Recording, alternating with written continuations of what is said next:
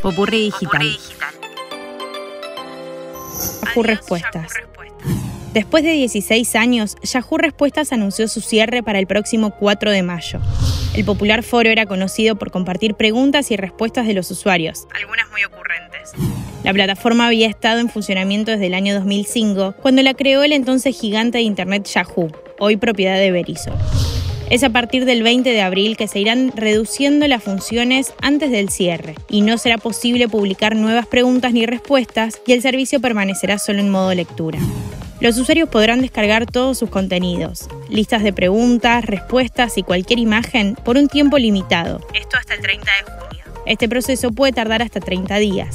La compañía estadounidense explicó que el cierre de su foro no generará cambios para las cuentas de usuario de Yahoo ni ningún otro de sus servicios.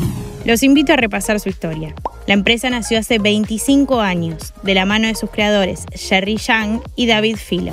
Con una lógica joven, fresca e innovadora, dominó el mercado desde finales de los 90 y hasta mediados de los 2000, cuando ni siquiera el uso de la red estaba extendido. La multinacional fue visionaria y tuvo un éxito prematuro. Era una referencia al Google de la época, aunque se tratara de un directorio de contenidos más que de un buscador propiamente dicho. Sus trabajadores, conocidos como surfers, recopilaban a mano el contenido publicado en la red. En Yahoo sabían del potencial de Internet y lanzaron los primeros servicios que pocos años después tuvieron un éxito indiscutible, aunque fuera de la marca. Briefcase, similar a Dropbox, Lunch, parecido a Spotify, GeoCities y grupos, precursores de Facebook, PayDirect, un clon de PayPal, y MyYahoo, que integraba el saldo de los bancos. La empresa salió casi ilesa de la gran crisis de las .com de principios de siglo, que frenó en seco el crecimiento del sector y pinchó la burbuja creada en torno a la web. En 2002 intentó negociar con Google, lo cual no logró, y además lo convirtió en su gran competencia y siempre en ascenso. En 2006 intentó comprar Facebook por un precio irrisorio y dos años después rechazó vender a Microsoft la compañía.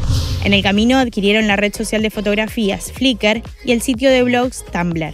En 2012, con una marca a la deriva, Marisa Meyer, proveniente de Google, aterriza en la dirección ejecutiva, pero el robo de cerca de mil millones de cuentas de correo, uno de los pocos servicios rentables que le quedaban a la empresa, confirmaron su hundimiento en 2013. Dos años después, sufrieron otro hackeo del servicio de correo electrónico y en 2016, Verizon adquirió el negocio operativo principal de Yahoo.